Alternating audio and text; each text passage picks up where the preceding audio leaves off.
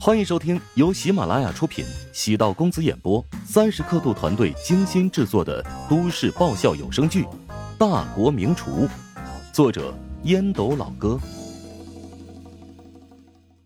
第九百五十集。眼见张小昭和乔治两人不断寒暄，不断的捧高对方，弱化自己，梅玲觉得头皮发麻，她没好气笑道：“你俩都是年轻才俊，何苦这么自谦？”换做其他人，恐怕这顿饭都被你们恶心的吃不下去了。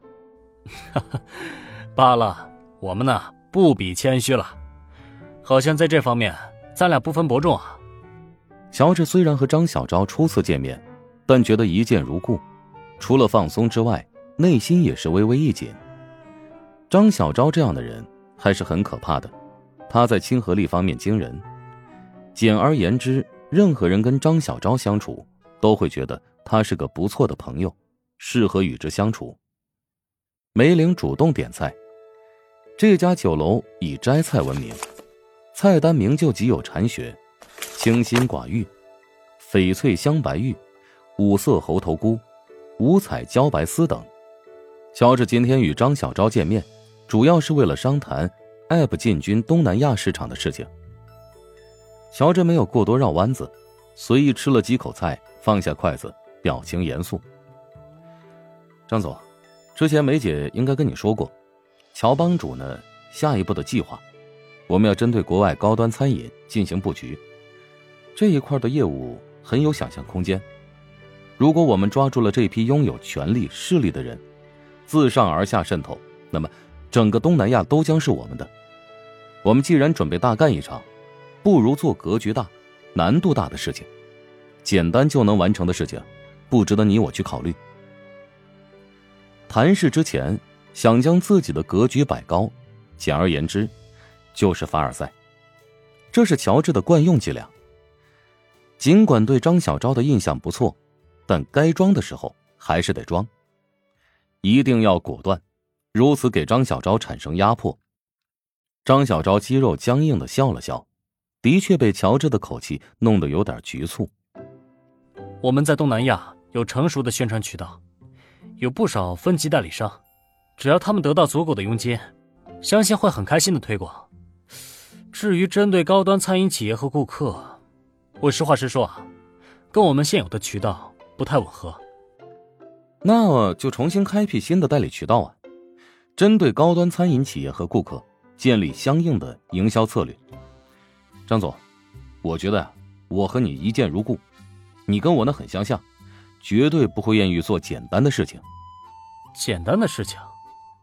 张小昭见乔治表情严肃，他研究过乔治的成功哲学，不按常理出牌，甚至喜欢反套路求生，所以才在乱局当中打开了一片天地。如果找之前的代理商，的确是一种看似有效，但却是没有含金量的事情。好，我愿意尝试两步走，在东南亚市场。一方面利用之前搭建的渠道，增加 App 的装机量；另一方面，我会重新搭建宣传渠道，配合你的计划，自上而下，将乔帮主渗透到社会的各个角落。张小昭的态度很果断，迅速决定按照乔治的想法尝试。在他看来，惯用的伎俩固然能够成功，但还是缺少了新鲜感。他决定在代理乔帮主 App 时，少一点套路。多一点创新，说不定能打开另一扇成功之门。张小昭冷静一想，啊，乔治的谈判水平还真够厉害的，短时间内获得了我的好感，赢得了我的尊重，甚至还将他的逻辑强行塞入我的脑中。关键是，我还觉得他的思维方式相当靠谱。妈的，乔治这家伙的个人魅力！太巧了。随后，两人默契的不再谈生意，开始闲话家常。张小昭的妻子很喜欢乔治，甚至收藏了乔治的一千锤刀具，让乔治颇为意外。跟张小昭的交流在十分和睦融洽的气氛下结束，这让梅林有点意外。等张小昭和乔治分别，乔治用极低的声音自言自语。这家伙好他妈稳呐！梅玲突然意识到，为何今天的谈判有如此效果。张小昭和乔治都属于一类人，喜欢将自己的锋芒敛去，将狗进行到底的人。两个擅长掩饰自己的人进行谈判，肯定是在一种彼此疯狂试探，却又没有硝烟的战场上进行的。不过，正因为乔治察觉到了张小昭的性格，所以对乔帮主 App 接下来的推广信心十足。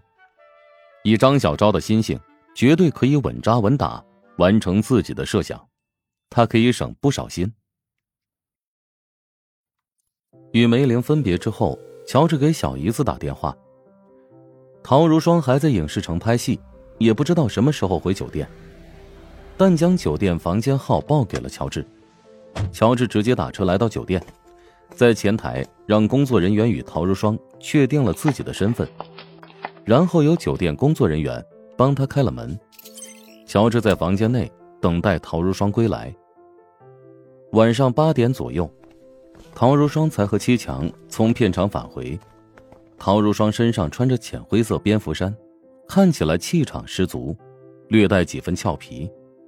下身黑色包臀中裙多了些许正式，将曼妙的身材展露无遗。与陶如霜经常用手机联系，但两人至少有一个月未曾见面了。陶如霜打量着姐夫，比起上次见面，眉宇间多了一抹自信。男人很容易受到位置的影响，气质发生变化。比起刚进入陶家时，乔治的气质变化非常明显。一开始有些土气，甚至还有些屌丝，但如今是个货真价实的商务精英，配得上高端人士的称号。当然，陶如霜也知道。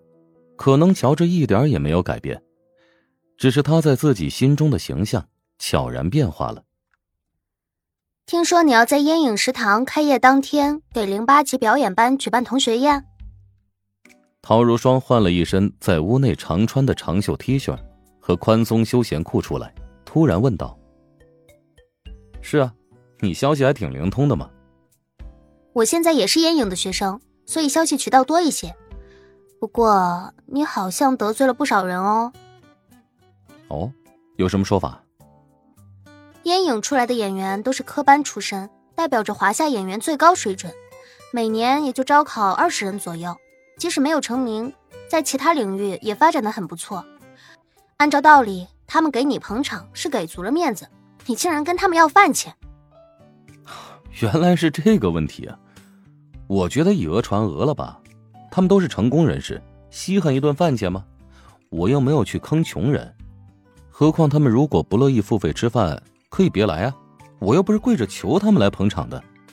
如果我破例不收钱，那可就破坏了乔帮主的原则。陶如霜突然觉得自己的姐夫还真是够豪横的，不过，这也是他的魅力所在。如果他卑躬屈膝、谄媚逢迎。陶如霜绝对不会如此欣赏他。哇，乔帮主，你又做什么好吃的？想知道？嗯。想知道更多美食秘籍，就点击 VIP 快更版收听吧。